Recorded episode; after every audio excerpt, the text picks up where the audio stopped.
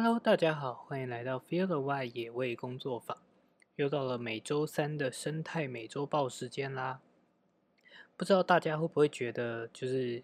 工作坊只有生态美洲豹这个节目，好像还是略显无聊一点。那其实，就是到目前为止，今天这是生态美洲豹的第十集，然后也会去看哎后台的。的就是听众数量什么的，那其实还是抓不太到它的规律啦。然后，而且数量其实都还没有很多。那当然也想尽快的去开始往其他的不同的呃主题去发展，但是就呃惰性吧，对，就是一直拖着拖着，就都还没有做好。那。就反正，在真的生出新的节目之前呢，我们还是会持续的每个礼拜跟大家就是分享一下，呃，就是有观察到的生态的新闻。其实蛮大部分应该还是会跟动物有关的啦。好，首先呢，这个礼拜的第一条新闻，我相信这则新闻算是呃蛮大条的，就蛮多蛮多听众搞不好也都有注意到这则新闻。就是在呃检警他们在侦五月侦办，就是在新竹关务国有林地的盗伐集团，俗称的三三老鼠的时候，有意外发现说，在他们搭建的公寮旁边，有可能疑似就是台湾黑熊的毛皮跟骨头，然后经过检鉴定之后呢，确认是台湾黑熊，所以呢，就等于是。发现了说，哎，山老鼠他们除了盗伐盗伐木材之外，他们竟然还就是呃捕食了台湾珍贵稀有的动物——台湾黑熊。那是呃这个新闻，说实在话，真的大家看到第一时间都是非常的愤怒，就觉得哎怎么会这么夸张？可是其实这样的事情一直在我们。呃，应该说这样子会爆到这么大，是因为今天他们呃捕食的对象是，就是台湾目前数量最稀少的大型哺乳类动物——台湾黑熊。那其实我相信这些呃山老鼠或者是一些没有没有真的有猎人执照啊什么的这些不法猎人，他们其实在。吃呃野生动物的情况其实是一直有在发生的，只是我们有没有去发现而已。那其实呃山老鼠这个问题也是另外一个很严重的问题啦，就是他们会去盗伐了很多珍贵稀有的树木，可是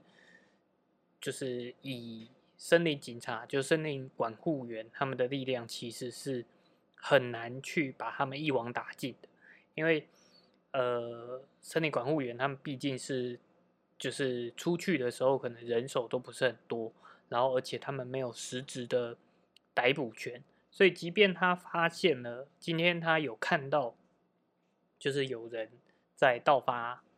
呃林木，他也很难去做出一个什么样的行为，他也只能去做埋伏去做收证，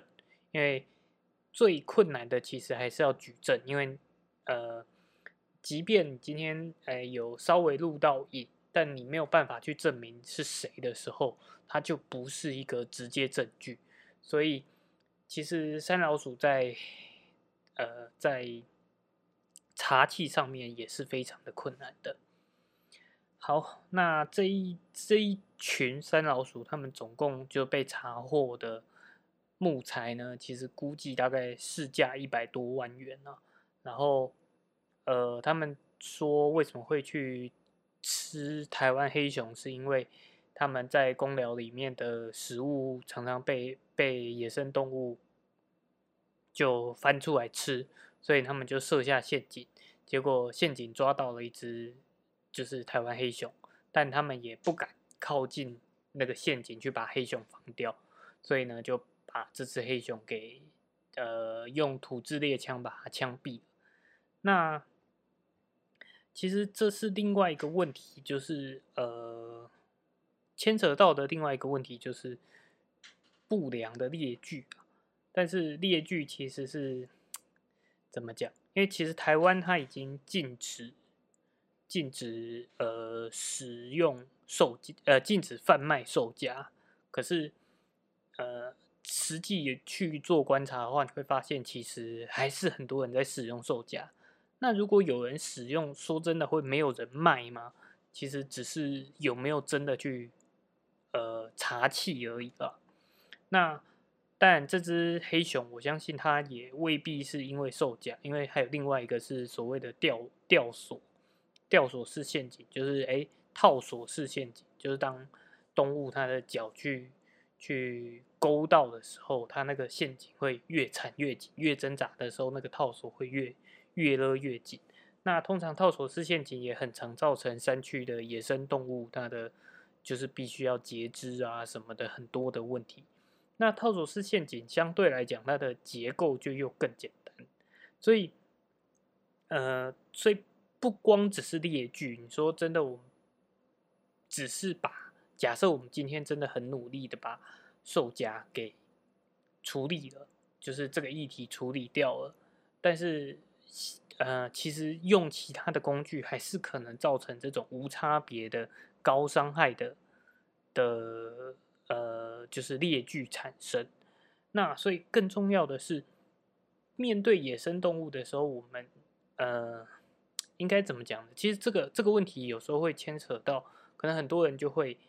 跳出来说，所以我们应该要禁止狩猎，在这个这个世代里面，为什么我们还需要用到？呃，去食用这些野生动物的蛋白质，那所以他们可能就会一竿子整个把包含原住民的传统狩猎这部分统统去给打翻了，因为他们就会觉得说，你明明就可以去买猪肉啊，你为什么还需要去猎捕山猪啊什么的？但呃，包含传统文化的问题跟跟。就是刚因为提到山猪，可能又会延伸出来说，山猪它的数量成长到一定数量的时候，其实它反而可能对于农村，就是部落啊，或者是农村的农产农产产生了呃损害，所以也不是说呃对于我来讲，并不会觉得说。呃，狩猎就应该一竿子被打翻，就是人完完全全不能去狩猎。可是我们必须去回归到最原始的，就是狩猎文化，包含其实像平科大也有老师他们在研究关于狩猎文化的部分。那在原住民传统的狩猎文化，其实他们会有一个观念，就是我只拿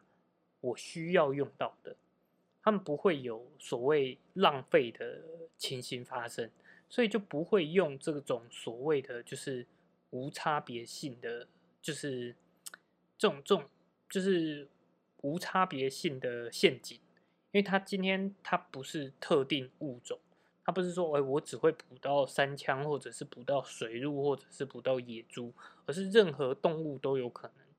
中这种陷阱而受到危害。那可是中这个陷阱受到危害的动物可能不是。不是他们想要打的动物的时候，这反而就造成了一种浪费。所以，其实要讨论狩猎这个问题，又有很多的层面可以讨论。可以从狩猎文化、传统的狩猎的途径，以及要用什么样的方式来进行狩猎，然后可以猎捕什么动物。其实它影响它的层面真的是非常的广。那好，我们还是先回归到这个礼拜的新闻，就是。在呃猎捕这个台湾黑熊这件事情上面，那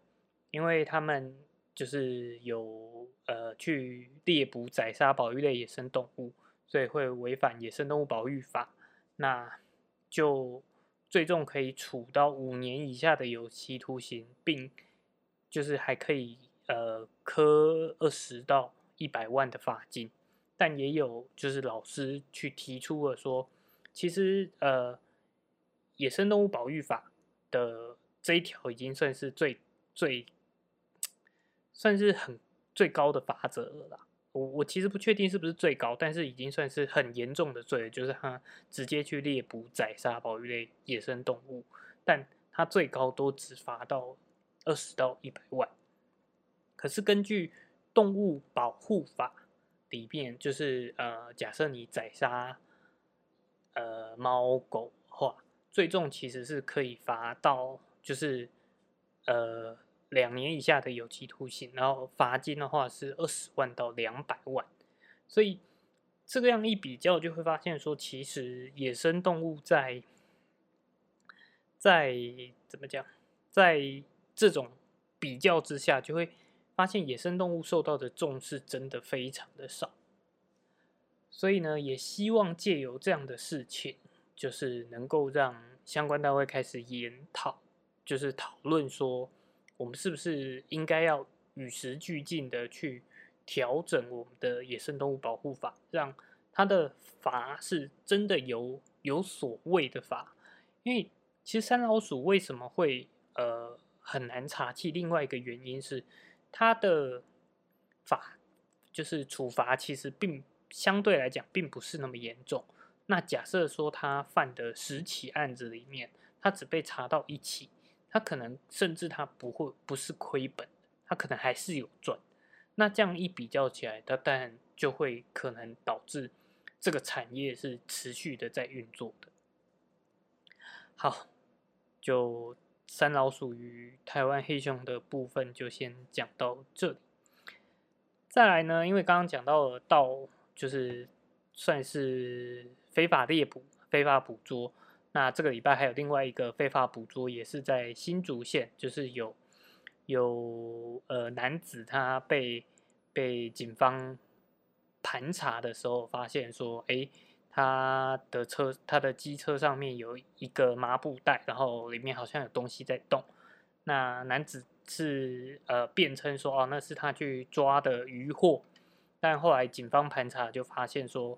那是一只就是。呃，二级保育类的穿山甲，那后面当然就是呃，男子就说哦，他是因为觉得呃穿山甲很可爱，所以想要把穿山甲就是带回家养。但是说真的是，我我个人是不相信这个说辞啊。基本上，呃，以就是假设他是平常就在捕捉野生动物来当做一个呃休闲进补的人的话，其实他们对于穿山甲会认为说这是一个就是野味，因为穿山甲并不是一个很好饲养的动物，因为它的食物就是单纯只有蚂蚁。那呃，其实，在包含像收容单位跟跟动物园，他们在照养穿山甲上面，其实都花费相当多的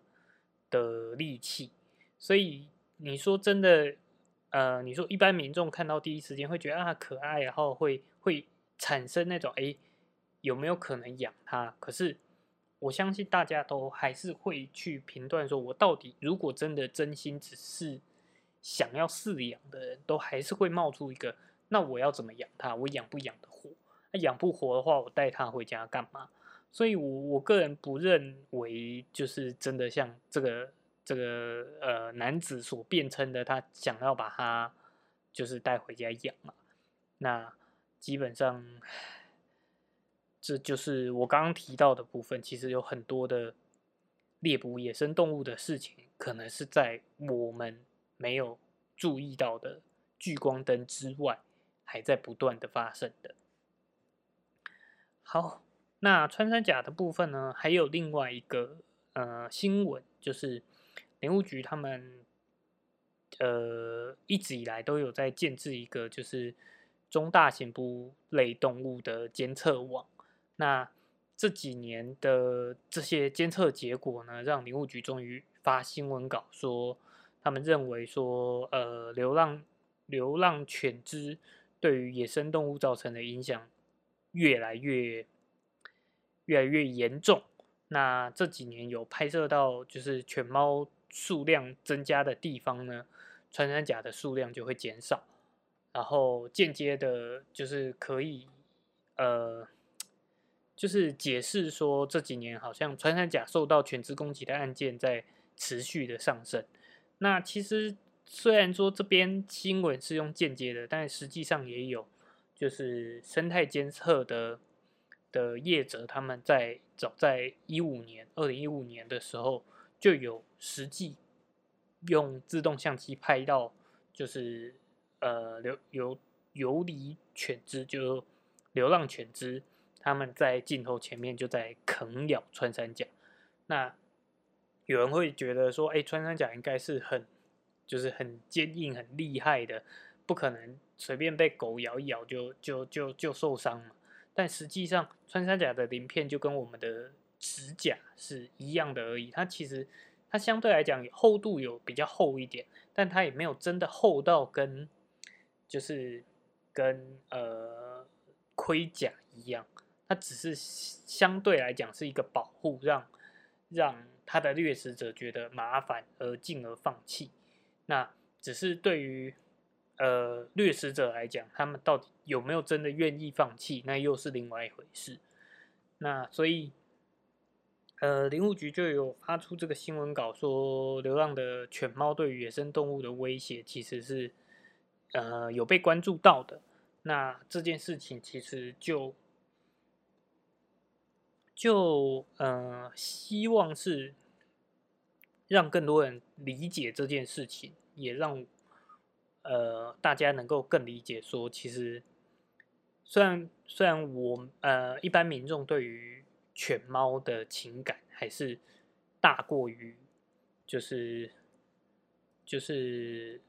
呃野生动物，但是。但是就是，我们还是希望说，大家可以慢慢的去认识更多的野生动物，然后去理解说这个问题是必须正视的，而且甚至必须去想办法找到解方的。好，穿山甲的部分大概就是这样。那再来又到了下一个物种，是嗯，蛮也是很明星的物种。是石虎，那在这个礼拜也有一个在苗栗有一个养鸡场的主人，他一直以来都有就是有他的饲养的鸡只都有被就是被动物呃咬死的的状况，然后他就有他就呃在这个月七号的时候，他一就是去。抓到，就他呃，农场主人可能也想知道说到底是谁来偷吃他的鸡，然后就有放可能捕捉笼什么的，然后在七号的时候就意外捕捉到了，捕捉到了一只石虎。那其实，在苗栗地区确实，嗯，因为养鸡场的设置的模式，它可能就会让石虎是有机会跑到养鸡场里面，然后去去偷吃鸡的。那就是捕捉到这只石虎，但是整则新闻我觉得比较重要的点是，它其实在七号的时候捕捉到石虎，可是农场主呃主人养鸡场的主人他其实并不知道怎么样去处理，所以他到后面是透过议员，然后议员再去询问，然后才通报到苗栗县政府的农业处，然后才才把这只石户给接走，那。实际上，其实，呃，平常没有在接触这些议题的人，真的会就是碰到这个状况，其实真的会不知道该怎么处理。那如果说，就是听众的的亲戚呀，或者可能，嗯，阿公阿伯什么之类的，有在假设在苗栗、台中或者是南投地区有，就是在这样养鸡的话，那。其实也不不包含只是养鸡户啊，其实一般民众也一样。假设你在路上有发现受伤的受伤的野生动物，或者是哎你家里就是有有野生动物闯入，其实第一时间可以先拨打一九九九，就是各个县政府的一九九九，那他们就会就会帮你转至农业处。当然也有一个状况是可能一九九九他们呃就是政府单位他们在。休息了，那这种情况下的话，可能就可以去透过网络去找呃该县市的可能呃可能鸟会啊，或者是一些生态协会去寻求帮助。但是我必须讲的是，呃，就是当你去寻求帮助的时候，其实这些鸟会他们能做的事情也不多，因为有时候他们也限制在在说他们呃的权权限的问题。所以不是说，哎，你找鸟会一定一定鸟会就会有办法帮你处理这件事情，而是只是他们能在第一时间能先告诉你，哎，你怎么样紧急做一个处置。那他们也会因为基于对于动物的喜欢，所以这些单位跟协会，他们也会尽可能的帮你寻求协助。但是真的不要不要呃第一时间，因为。我自己也有接触这些，就是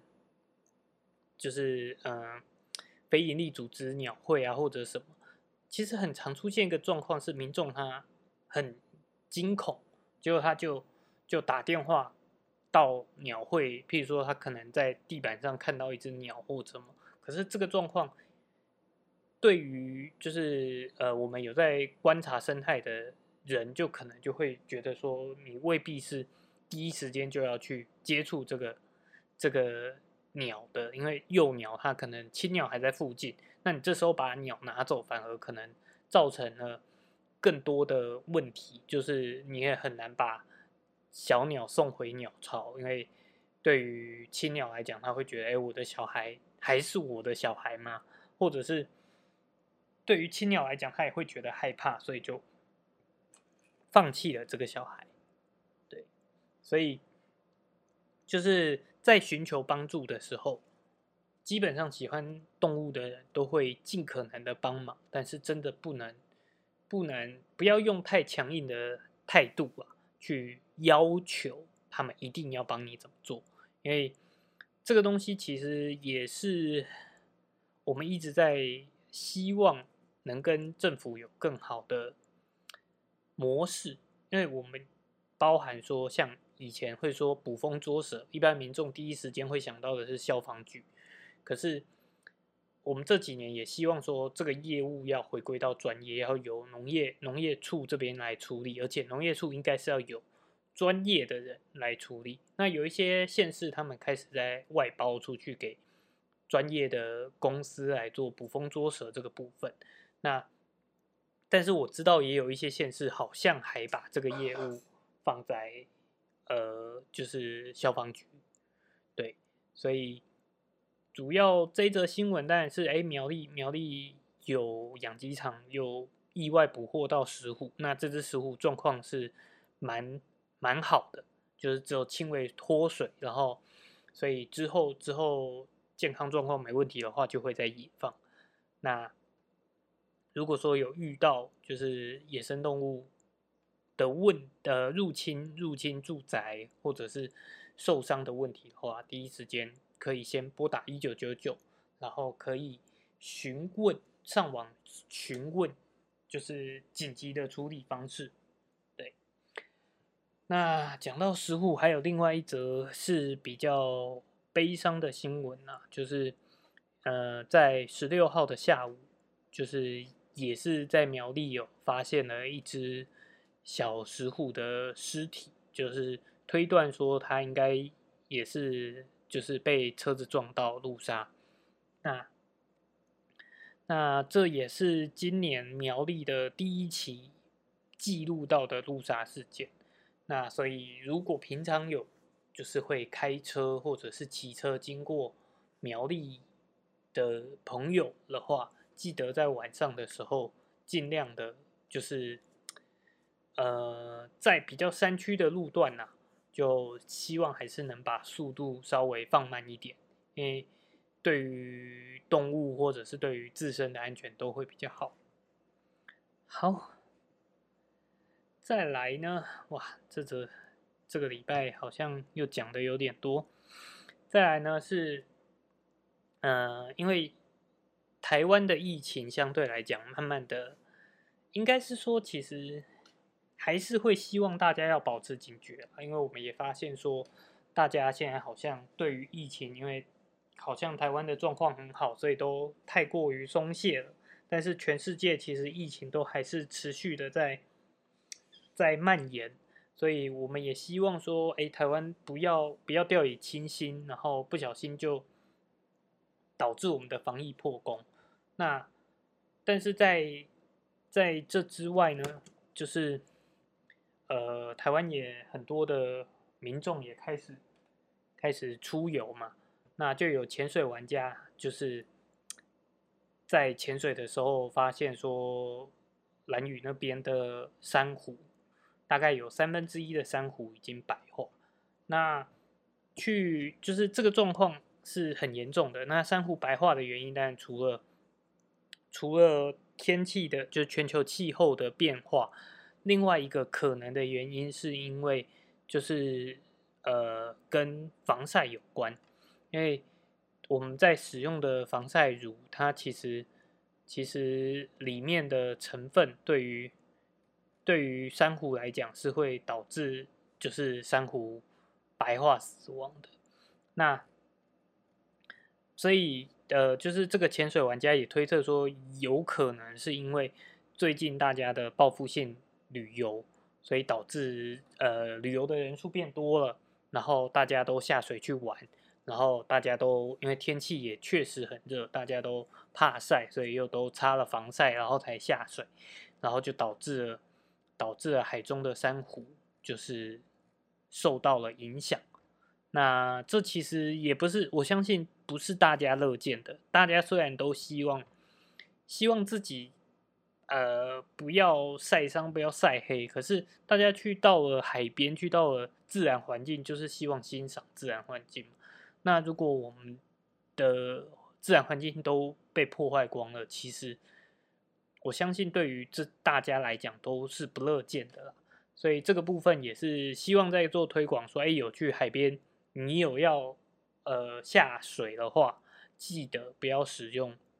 防晒乳。那如果说你只是在海边就晒晒太阳不会下水的话，那当然是可以使用防晒乳的。那如果说确定今天就是要去玩水的，其实就可以用别的别的方式，譬如说可能袖套啊，或者防晒伞啊、潜水衣之类的去取代防晒乳。好。再来讲一则国际的新闻，是呃，美国政府在十七号的时候允许了在阿拉斯加北极国家野生动物保护区钻探石油跟天然气。那这个问题其实很大，是因为它可能会去影响到呃北极熊的生态，因为它等于是直接在动物保护区里面去。钻探石油跟天然气，那这可能是因为就是美国总统川普他现在的政呃的方针就是他希望把经济摆第一，所以所以就会影响到自然环境。那这个部分其实还需要持续的观测，就是观察到底这件事情会不会真的发生，因为。这则新闻的底下也有讲到说，就是有数家的美国大型银行表表态说，他们不会去赞助这个计划，因为就是它影响的层面太大了，它可能会影响到社会形象什么的，所以很多大型的银行他们是已经表态说，他不会支持这样的行为。哦，好，哇，不知不觉半个小时了。最后呢，呃，这边在提到是最近这这一周，就我也有发现说，哎，有几个网络的平台，包含像 YouTube 里面的志奇七七，跟另外一个我印象中应该是在脸书上看到的的呃文章，就是又在分享了我们之前去提到，就是有一只。大象它吃到了，就是农民农民所呃装了装了鞭炮的水果，然后导致母象就是嘴巴被炸伤，然后最后连同它肚子里的小象一起死掉。那这件事情又呃最近好像又热度起来，被大家翻出来讨论。那其实这个这个这个议题，我觉得在当初的那一集讲的就差不多了啦。但是今天想要比较补充的是，其实动物跟人造成的冲突，以我们以回到台湾来讲，现在最容易看到的就是台湾猕猴跟农民发生冲突。那你说农民有没有用比较激烈的手段来做威吓、威吓猕猴这件事情？其实是有的。那只是效果，我只能讲说一定不会太好，因为你今天今天只是用嗯，今天呃伤害了一只猕猴，可是还会有别的猕猴来替替补进来这个这个位置，所以等于是你还是没有解决掉问题。那关于农损的部分，其实就真的建议，如果家里有朋友或者是亲戚有遇到农呃猕猴损害或者是农损的问题，现在其实包含林务局，接下来这几年都会慢慢的去推推行生态补偿。那其实猕猴的问题，因为已经很久了，所以也有所谓的电网电网补助。那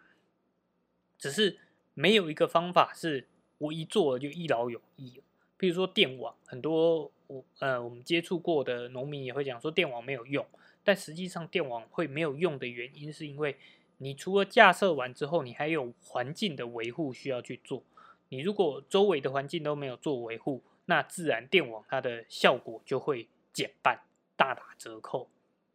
那所以呃，我必须很明确的讲说，猕猴确实会对。对农农农民们造成危害。那猕猴的另外一个问题，就是在某些观光区会跟呃一般游客造成冲突。那这个部分也是希望说，大家我们就是了解了猕猴的习性之后，就可以避免说带着食物、带着塑胶袋去这些猴子已经。被养成坏习惯，因为其实他们并不是，他们并不是本来就知道说这些东西可以吃，而是经过不断的学习、不断的尝试才学会的。所以，呃，是很多是可能因为人。去造成的问题，包含有些人开始喂喂食啊，觉得哎好像很好玩，喂它喂久了，其实他们就会学习，而让他们产生了行为上的的不一样。对，那这个部分就是我们也希望说，当大家更了解的时候，我们更能够对症下药，透过它的习性来预防他们造成问题。然后这样子才有办法让人跟动物是可以共存的。好啦，那这个礼拜的生态美洲报就报到这边啦。那还望大家就是如果有想要听什么样的主题，应该是说现阶段我自己脑中是有几个类型的主题，但是就是一直没有去执行。那我也会尽快的找时间开始执行。那如果有其他更就是想要听的主题，或者是有任何疑问，也都可以透过，不管你原本呃你是用哪一个平台收听的，那如果你的平台没有办法做留言的话，也可以到我们的粉丝专业 Feel the Y 野味工作坊，那留言告诉我们你的想法，那我们就下周见喽，拜拜。